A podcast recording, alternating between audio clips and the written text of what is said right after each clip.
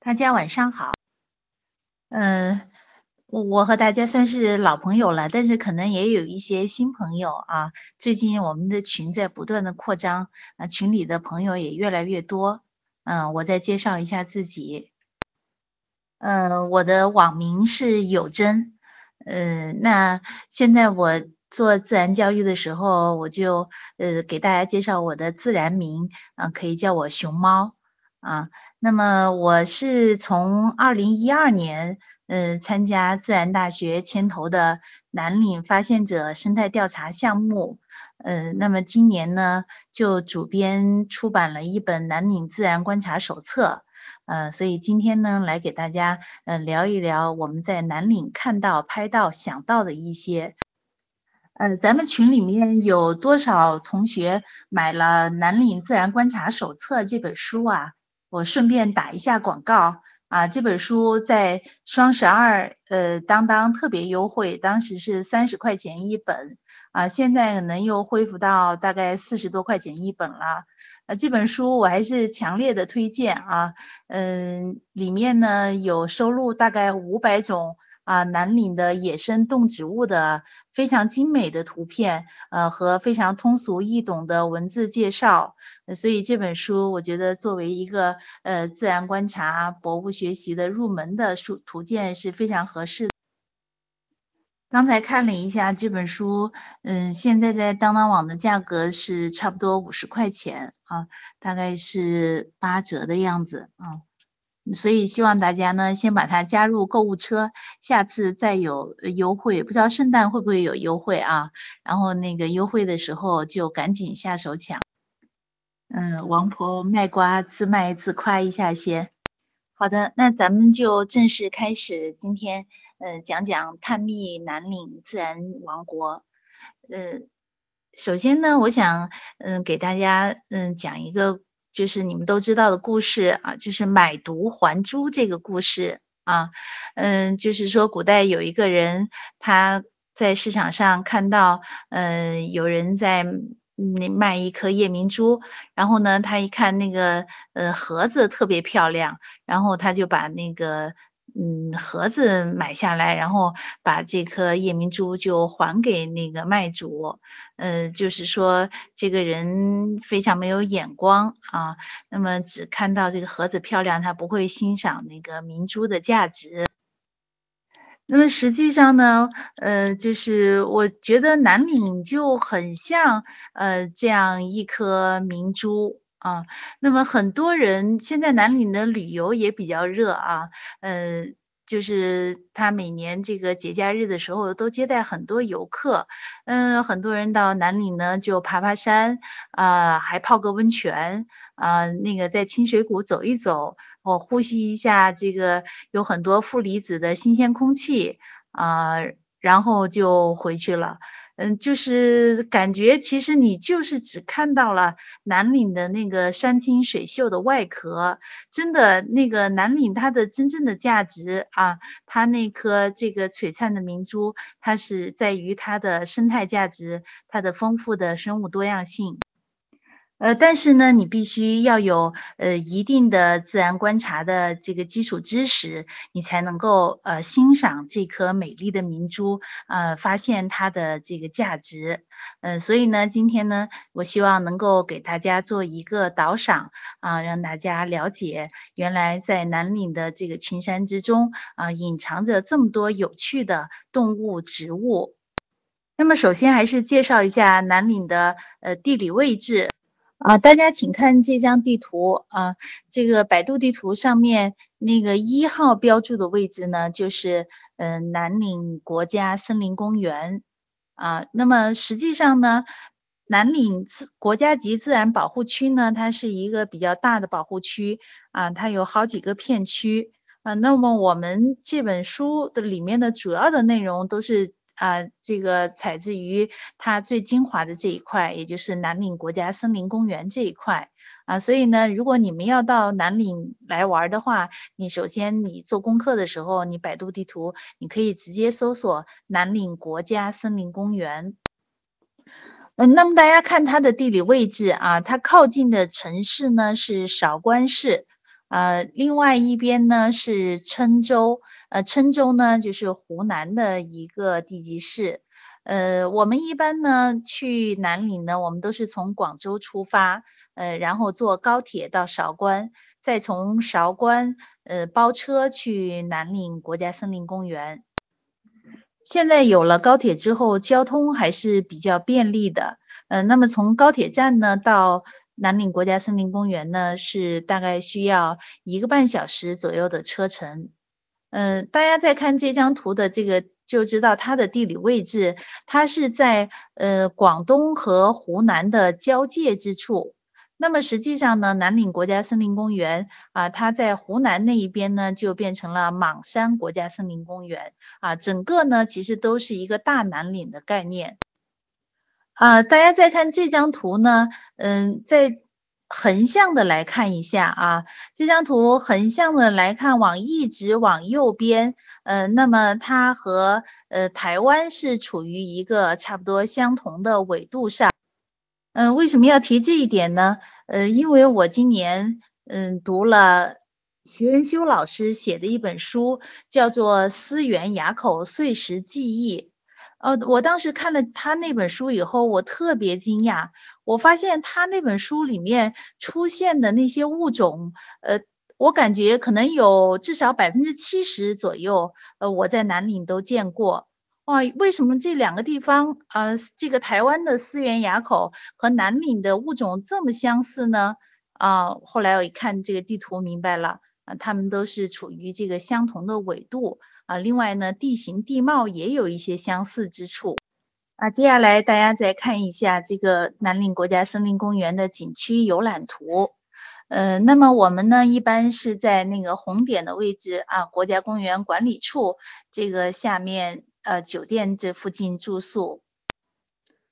呃，然后呢，就可以进景区去游玩观赏。那么这个景区呢，分成几个部分啊，一个是清水谷景区，一个是瀑布群景区，呃，还有一个是小黄山景区。嗯，那么它的这个左上方石坑空，嗯，那边呢有一个黄色的点啊，非常重要，这个叫做保护站啊，这个就是南岭的呃。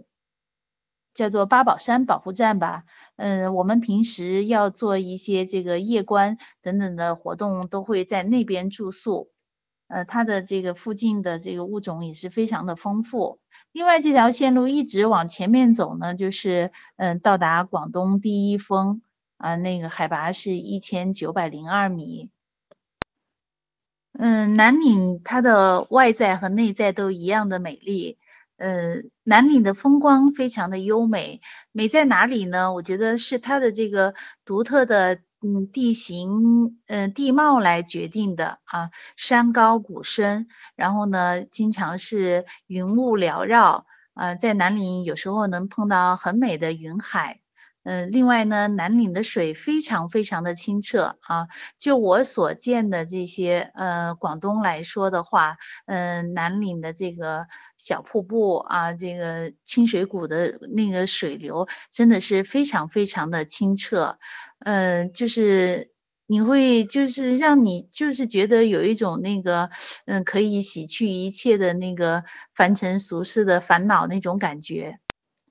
嗯，所以南岭的水呢非常非常的美，呃，但是呢，这个给我们自然观察带来的唯一的烦恼呢，就是那个水声隆隆啊，就是一路全程你都会被这个水声所环绕。这样呢有什么坏处呢？就我录那个鸟声的时候，想录那个鸟的叫声的时候，总是会有这个很强的这个背景的水声在里面干扰。呃，刚才发的第三张照片就是瀑布群的照片。这个瀑布群里面一共有十几个小瀑布，呃，非常漂亮。呃，刚才呢发的这两张照片呢是清水谷的水景，同样是水景，但是又是另外一番景象。嗯，在清水谷呢能够看到一种很特殊的地质现象啊，叫做湖穴地貌。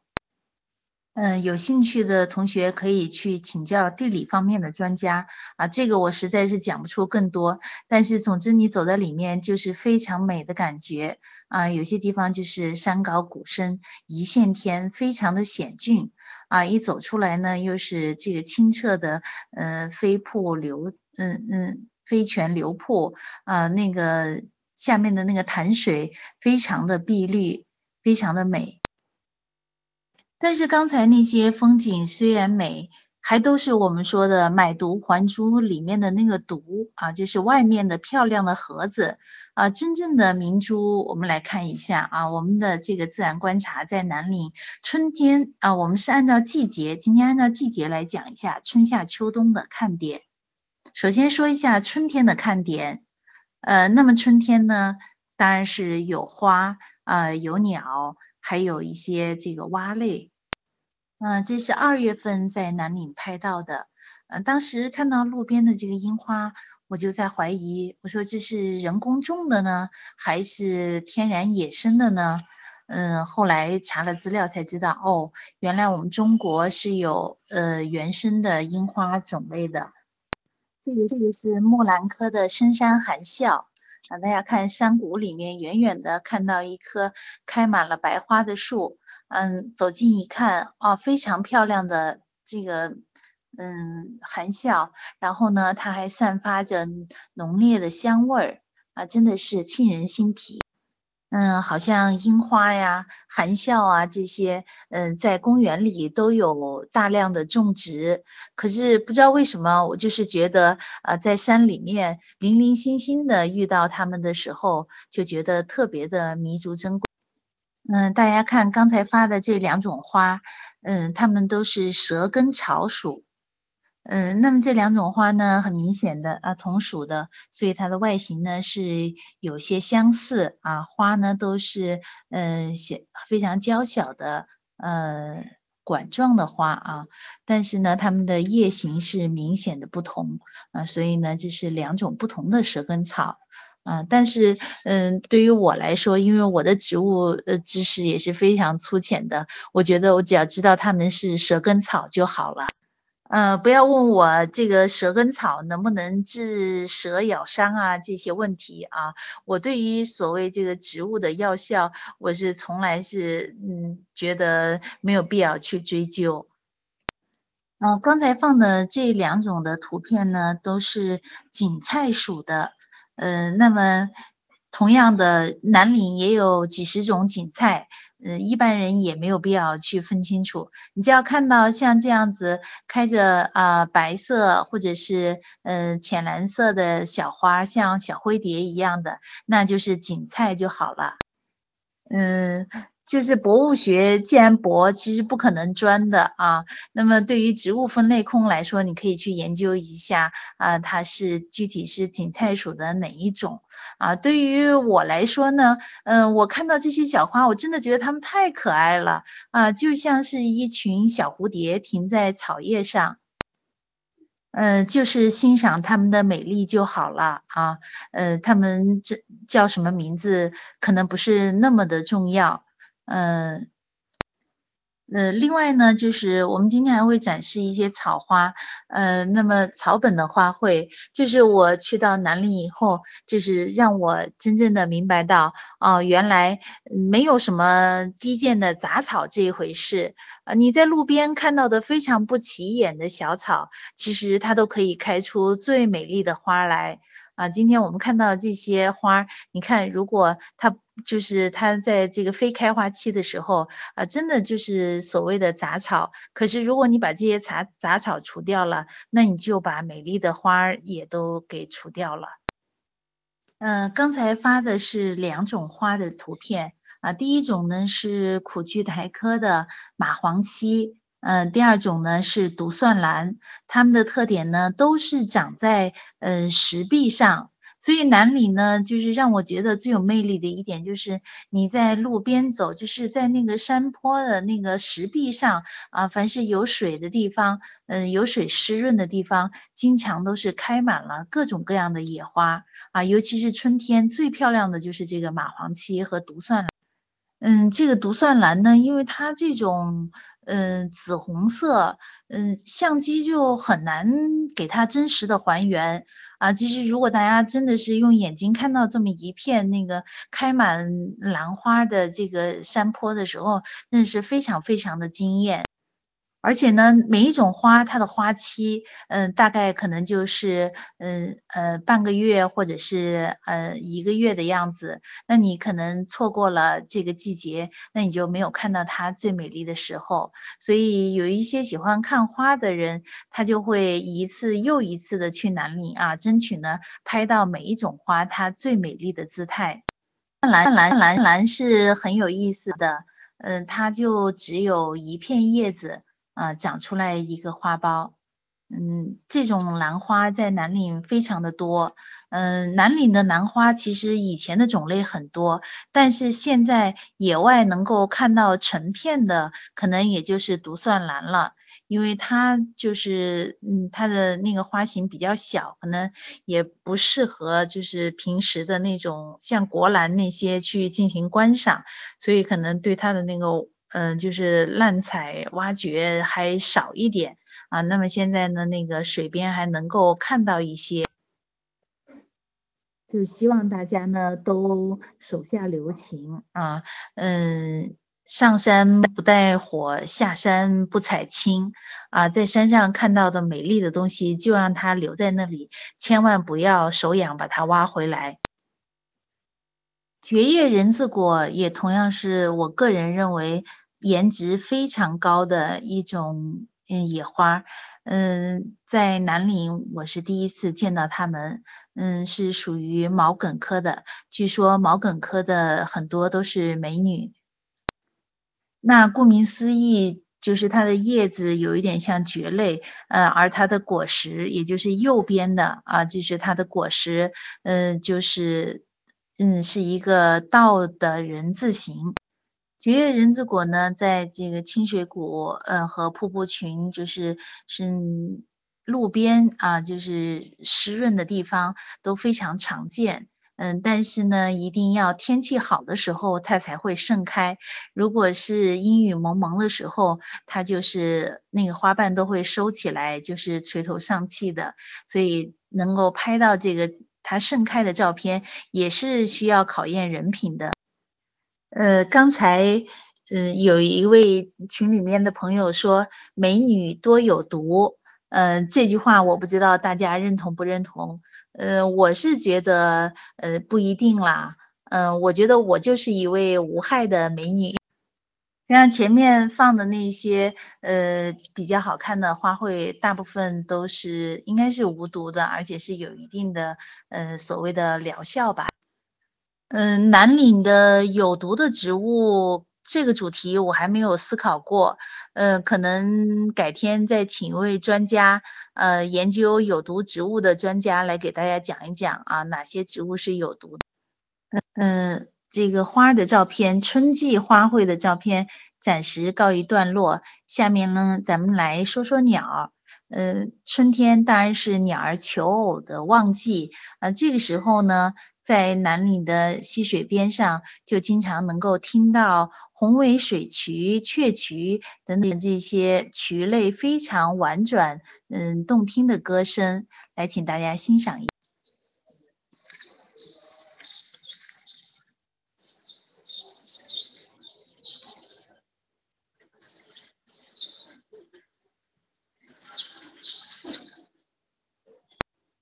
嗯，这个是我从网上下载的红尾水渠的这个一段歌声。为什么我自己没有录呢？其实我经常录鸟声的，在南岭。但是呢，问题就是刚才说过的啊，因为这个红尾水渠呢，它老是在那个河边唱歌，而这个河水呢，总是隆隆的水声啊，所以你那个就没有办法录到它清晰的鸟儿的歌声。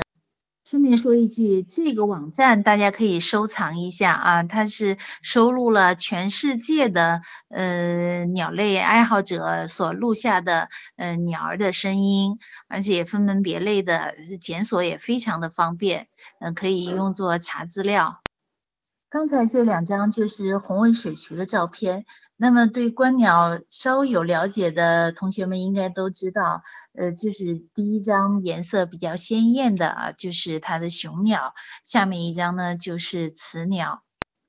在鸟类的世界里面，绝大部分都是雄鸟非常漂亮鲜艳，而雌鸟呢比较低调的朴素。呃，刚才听了鸟儿的歌声，嗯，但是你们知道吗？原来青蛙也会唱歌的哦。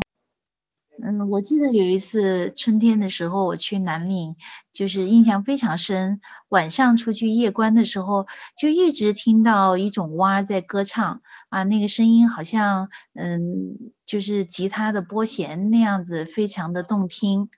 但是我到现在我也没搞清楚那是什么蛙的歌声，我姑且猜它是这个大树蛙，因为我看到一群大树蛙在那里集群，在一个小水洼里面啊，估计是准备交配的。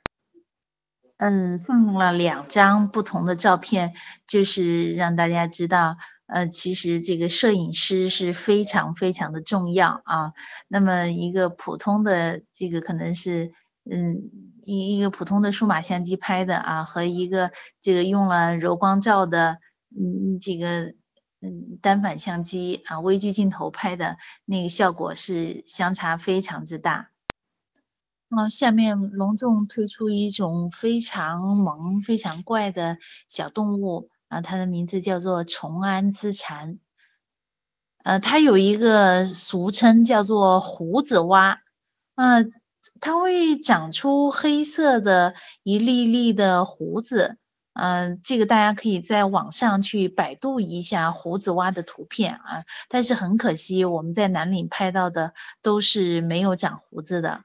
可能是要到繁殖期，但是它的繁殖的地点也是很隐秘啊。那我们拍到的都是这个它还没有长出那个胡子的照片。大家注意看他的眼睛啊，非常的怪异，就是眼睛的虹膜上面部分是浅绿色的。我记得我有一次看一部动画片的时候，那个就是里面就是寻龙。那个嗯是驯驯服那个呃龙飞行的，那是什么动画片？我感觉那个里面的那个主人公，他驯服的那个小飞龙，就是和这个崇安之蝉它的那个外形有着异曲同工之妙，就是把它和那个呃就是飞龙的那个形象结合起来了。啊，最后以一只红眼蝉结束我们对春季部分的介绍。呃，这个蝉大家都见过很多了，嗯，但是像这样美貌的蝉，不知道你们见过没有？我反正是第一次见啊，而且呢，我是见识到了这个红眼蝉成群的发生的那种很壮观的场面啊，就是在那个。南岭的那个公园门口的呃一小片那个人工的植物上，那么就是大概有嗯上百只那个蝉和蝉蜕就是集中出现的情况。嗯，你看我这张照片颜色非常鲜艳啊，因为它是刚刚这个羽化出来的。嗯，因为那个我一个人又讲又发图，嗯，确实是忙不过来。可能我今天只能讲春季和夏季的部分了，嗯，那么可能秋季、冬季的部分留待下一次再跟大家分享。嗯，刚才发了一组都是昆虫的照片，有的是白天拍的，有的是晚上拍的。嗯，在南岭，我们一般都会选择在保护站住一晚上。呃，那个晚上很多时候都会，嗯，就是点一盏大灯，嗯，就是引诱昆虫。当然，我们不会把它抓走啊，只是来进行观察和拍照。嗯，但是当时那个场面，说实在话，一般的同学啊，尤其是女同学，呃，可能都会心里非常的发毛。呃，我是经历了很多次以后，才那个呃，故作那个镇定的会去接近和拍照。呃，你就看到很多的飞蛾、甲虫，然后不停的那个飞来飞去。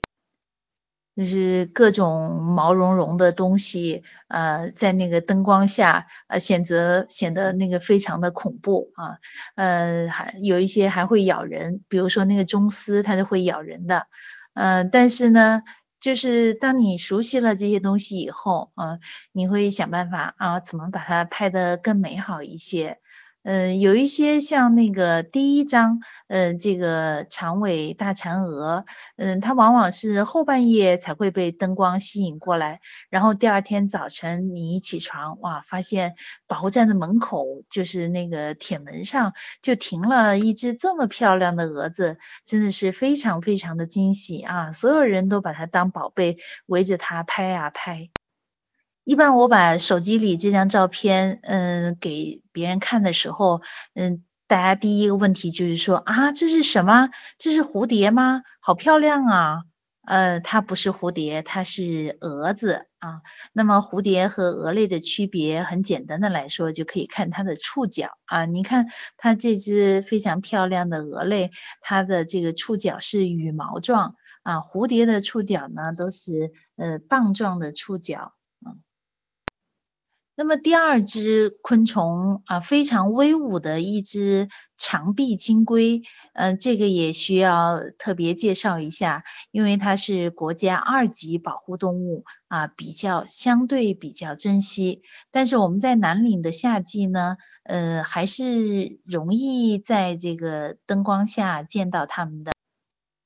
呃，这个里面就带出南岭的一个问题啊，因为它有一些甲虫是那个非常珍稀漂亮的，那么当地就是有一些人他就会呃用灯光来引诱这些甲虫，然后呢就把它抓起来到那个淘宝上去售卖来赚钱啊，这个很明显是违法的，因为在自然保护区的范围之内。那么现在那个经过我们反映之后呢，保护区啊也重视。是的这个问题，嗯，现在呢，对这个在保护区里面乱抓昆虫或者是采标本的行为，都会进行一些盘查。那个鹅，我还以为是一张纸。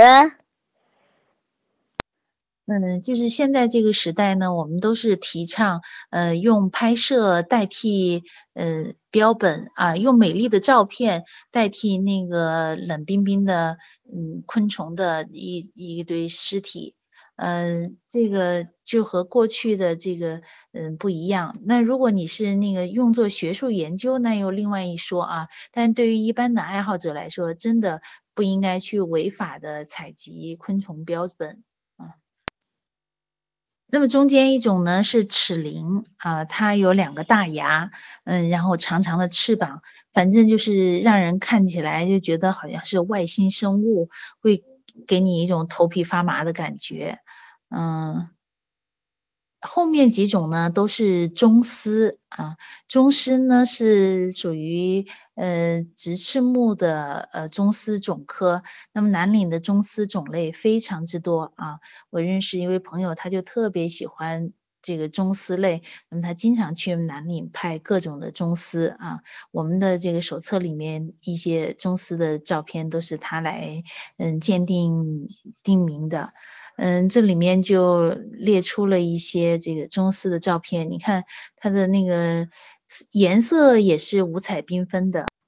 嗯，在北方呢，我们大家都非常熟悉的那个蝈蝈啊，就是一种中丝啊，学名叫做蝈螽。嗯，它都是绿色的啊，还有各种所谓的蚂蚱呀等等啊，都是感觉是绿色。但是在南岭，我们发现这个中丝它也不甘示弱，也用各种嗯非常独特的色彩来装扮自己。我觉得可怕。嗯，好了，刚才发了两种两爬的照片，第一种是两栖类的，嗯，就是蟒山一角蝉，嗯，顾名思义，你看它的这个头上，嗯，眼睛上部有两个尖角，嗯，这个蟒说起这个蟒山一角蝉，我也是挺遗憾的啊，嗯，它是当地的一种特色的。嗯，蛙类，嗯，蝉类，但是呢，嗯，我去了南岭二三十次，至今无缘一见，啊，但是我相信总有一天会遇到它，就再多去几次好了。蛇会觉得扎吗？然后下面呢就是小青了啊，或者是呃，一般爱好者会叫做竹子啊。那么它的学名是福建竹叶青蛇。嗯，大家看它的这个特征啊，像那个绿色的蛇，除了竹叶青以外呢，还有绿瘦蛇呀，还有那个呃翠青蛇，经常会和它们弄混。啊，竹叶青呢是一种有毒蛇，大家看它的眼睛非常的有特点啊，它的那个眼睛是红色的，然后中间的那个瞳孔是竖着的嗯一条线。还有呢，它的这个头部，嗯，是三角形啊，它的尾部呢是比较粗短，而且是红色的。嗯，我们在南岭夏季夜观的时候，经常会遇到蛇。嗯，所谓经常呢，是指就是大概每次可以遇到几条吧。嗯，但是呢，嗯，大家也不要那个太担心啊。嗯，因为。其实蛇也分有毒蛇和无毒蛇。那我们遇到的很多蛇，像黄链蛇呀，呃，这个钝头蛇呀，这些，嗯，都是无毒蛇。嗯，那么有毒蛇里面呢，就像竹叶青蛇，它的毒液也不是致命的，而且呢，它相对来说它还比较温和。我感觉，嗯，基本上都是我们调戏它，嗯，它都懒洋洋的，不会主动攻击我们。嗯，有几种蛇，它的那个攻击性是比较强的啊，像那个，嗯，烙铁头，嗯，圆毛头腹。嗯，那个他们就是相对来说攻击性强一点啊，这时候你只要保持一个安全的距离就好了。所以我们一般那个夜观的话呢，要几个人同时行动啊，不要单独行动。嗯嗯，就是都带上手电筒，走路的时候先把自己脚底下先照过安全再走啊。他是黄腹角什么？输录音告诉我，嗯，南岭的黄腹角质它是国家一级保护的野生动物啊，非常珍惜，嗯，数量也很少，嗯，也不容易见到。但是呢，呃，它的出没的地点相对来说比较固定啊，就是在去小黄山的路上啊，那一段那个盘山公路。嗯嗯，那个地方，呃，所以呢，就是去年以来吧，到南岭拍黄腹角质已经成了这个拍鸟圈的一一件盛事，嗯，就是当地的有的鸟岛就嗯搭了一下这个拍鸟棚，然后收费来拍黄腹角质，嗯，这个拍黄腹角质呢，嗯。可能这种行为，他是那个会对他，嗯，造成一定的影响啊，包括投食啊这些，在保护区来说呢，都是不允许的。所以后来呢，保护区，嗯，也根据群众反映吧，就把他的这个拍鸟棚给撤掉了。嗯，但是。其实我自己对这一件事情还感觉挺矛盾的啊，因为明明这个景区还在大兴土木，对这个栖息地生境进行无情的破坏，那么人家那个搭了一个小拍鸟棚，嗯，那你就把它拆除，好像有点只许州官放火，不许百姓点灯的感觉。嗯，但是总的来说呢，我觉得，嗯，就是拍鸟还是不主张扎堆啊，那个就是大家一窝蜂的都去拍一种鸟。嗯，那拍出来千篇一律的照片也没有什么意思啊。我这里放的这个照片呢，是嗯，我非常尊敬的一一对夫妻拍鸟档，他们为了拍这个黄腹角质，嗯，和其他的一些鸟，嗯，一些南岭的特色鸟种啊，每年都去南岭几次。啊，我们的南岭自然观察手册里面的呃相当一部分鸟片都是呃他们提供的啊，就是鸟林细雨老师他们夫妻二位，嗯，还有我们的鸟语者台丽也是他也是主要的供片方之一。嗯，我最尊敬的他就是说，嗯，他一方面是呃为我们的这个公益的出版会无偿的提供鸟片，另外一方面呢，他也坚持他自己拍鸟的标准啊，他就是对于那些嗯养鸟啊，这个呃投食啊这些的那个嗯就是人工干预的，他一般他不愿意去拍啊，他就是为了拍到这个野生的呃原生态的鸟，他真的是会花费很大的精力，比如说前面这张。这个最精美的黄腹角质的雄鸟的照片啊，为了拍这一张照片，他们夫妻真的是呃去南岭住了好几天，每天早晨五点钟就出发到那个地方去守候，连守三天才拍到这么一张好片。所以我觉得，呃，该怎么拍鸟这件事情啊，可能大家都应该好好的思考一下啊。无论是拍鸟还是观鸟还是自然观察啊，我们都希望我们的这个呃观察的对象，他能够呃嗯，就是很好的生活下去，不会受到我们的影响啊。嗯，今天的那个讲课主题就是到这里，嗯，那么我再讲一点我的感想。嗯，就是最近大家可能都看过一个帖子，就是呃李亚鹏他介绍他对女儿的一些希望和这个教育心得，其中呢他就讲到他这个呃让女儿跟着一位嗯这个国学的老师呃去干什么呢？去进行自然观察。呃，就是据说是到一个水库什么地方，呃，就是一一年那个坚持了六年，每年那个每个节气去一次啊，还带上本本草纲目啊等等一些书到那儿去认识植物，去感受这个季节的变化。呃，这件事情就是让我感觉到，呃，和我们做的其实是一样的。你看，我去了南岭，嗯，不下二三十次啊，我就感觉到我能够，嗯，这么多次一点一滴的来认识这个山，来认识它的一年四季不同的面貌啊，是非常幸运的一件事情。啊，但是我们有很多朋友就是去南岭只去了一次，那我真觉得你那个不要以为你就见过南岭了啊，其实那个南岭，如果我们还用那个买椟还珠的那个比喻的话，那个可能南岭呢是呃一一大盘那个几千颗珠子，你可能去了一次，你就只看到里面的几颗珠子而已啊，还有更多的无穷无尽的宝藏等着你去发掘啊，一年四季不同的面。面貌。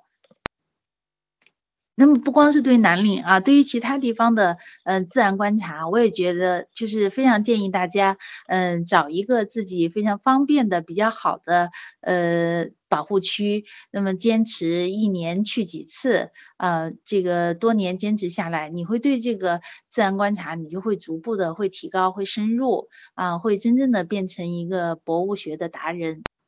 嗯，最后再打一下广告，就是我个人是认为，嗯，南岭是南中国地区，呃呃最好的呃这个自然观察科普基地，呃，应该说没有之一，嗯，所以呢，我。嗯，也诚邀我们的呃自然爱好者们，嗯，或者是作为这个亲子家庭的旅游活动啊，或者是作为这个自然观察博物旅行啊，都希望那个大家多到南岭来走一走，看一看啊，来给我们分享你们拍下的精美的照片。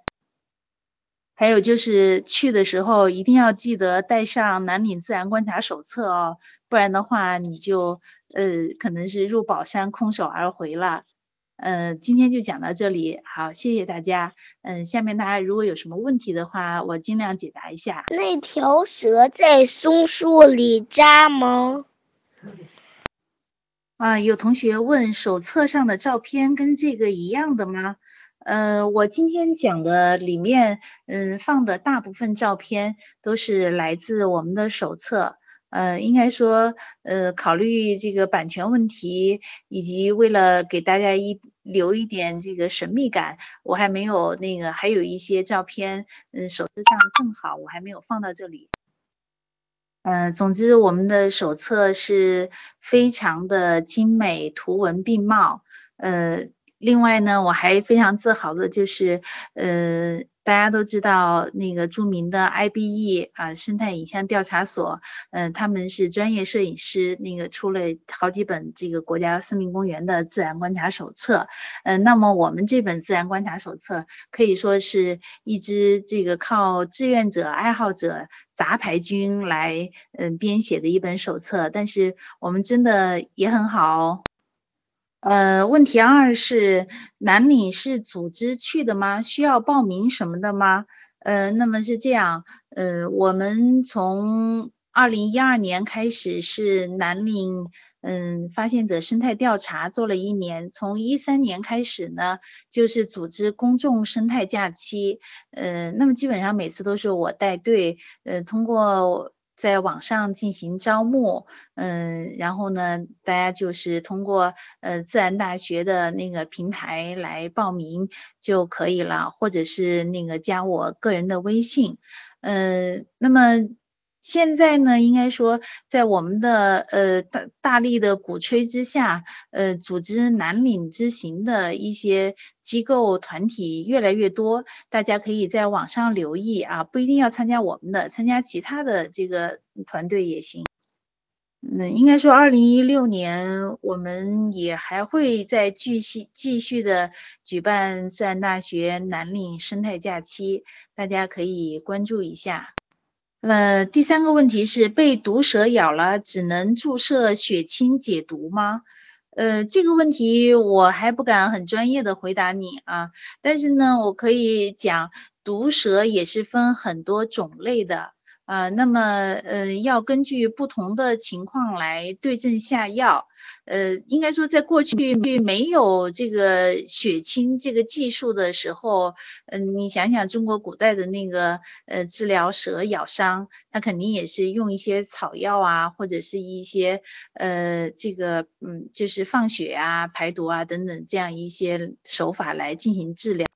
刚刚刚刚才我讲讲过了。呃，这个毒蛇，呃，蛇分有毒的、没毒的，那么毒蛇也分致命的和不致命的啊。实际上，那个有一些，我有一些朋友啊，他们都被那个毒蛇咬过。以后他们有的他们也没有去医院治疗，就根据自己个人感觉，嗯嗯，在家里躺了几天，那个手肿了几天，后来也没事。呃，但是呢，今年我们都知道那个，嗯，有一位这个蛇类研究的专家侯冕老师，他被银环蛇咬了，嗯，那个就非常非常的严重啊，这个银环蛇，嗯，咬伤是很致命的，所以当时大家都非常的那个紧张，还好后来就是那。那个调集了很多血清来进行解毒治疗，现在他已经没事了。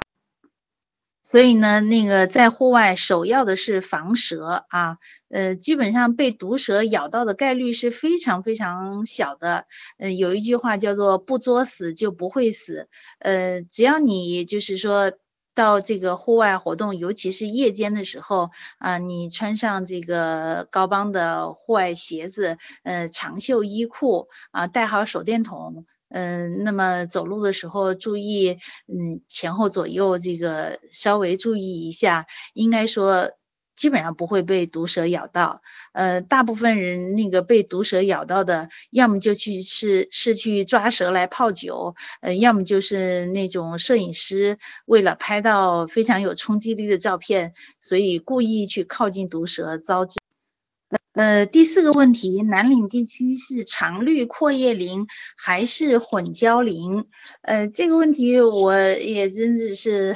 呃，比较考到我了啊，因为那个，嗯，我只能因为我对植物了解也不是很多啊，我只能说呢，那个南岭呢，呃，原来是呃以这个常绿阔叶林为主的，据我了解啊，啊，但是后来这个经过。嗯，这个长期的林业的开挖、这个砍伐之后，像原来的那个常绿阔叶林那个被毁掉了很多。现在那个南岭的森林有相当一部分都是呃针叶林啊，就是南岭一种著名的呃这个植物叫做嗯，就是华南五针松啊，那个松树是特别多。嗯，它又俗称叫做蓝松啊，或者是广东松。嗯，那么在小黄山那个，呃，有很大一片都是种的这种松树啊，也也是天然的，有一部分是天然的啊。那么，嗯，有一位这个在南岭长大的朋友，他就讲说，现在那个南岭的这个呃溪流，这个水量是比以前是明显的减少啊。他认为是跟这个林相的变化是有关系的，嗯。现在那个很多这个阔叶林是逐步的被这个针叶林在取代，那么它这个保持水分的这个功能是在减弱。嗯，我把我的二维码发在这里，嗯，如果大家还有其他问题的话，可以课后继续咨询。嗯，那要不今天晚上就到这里，祝大家晚安。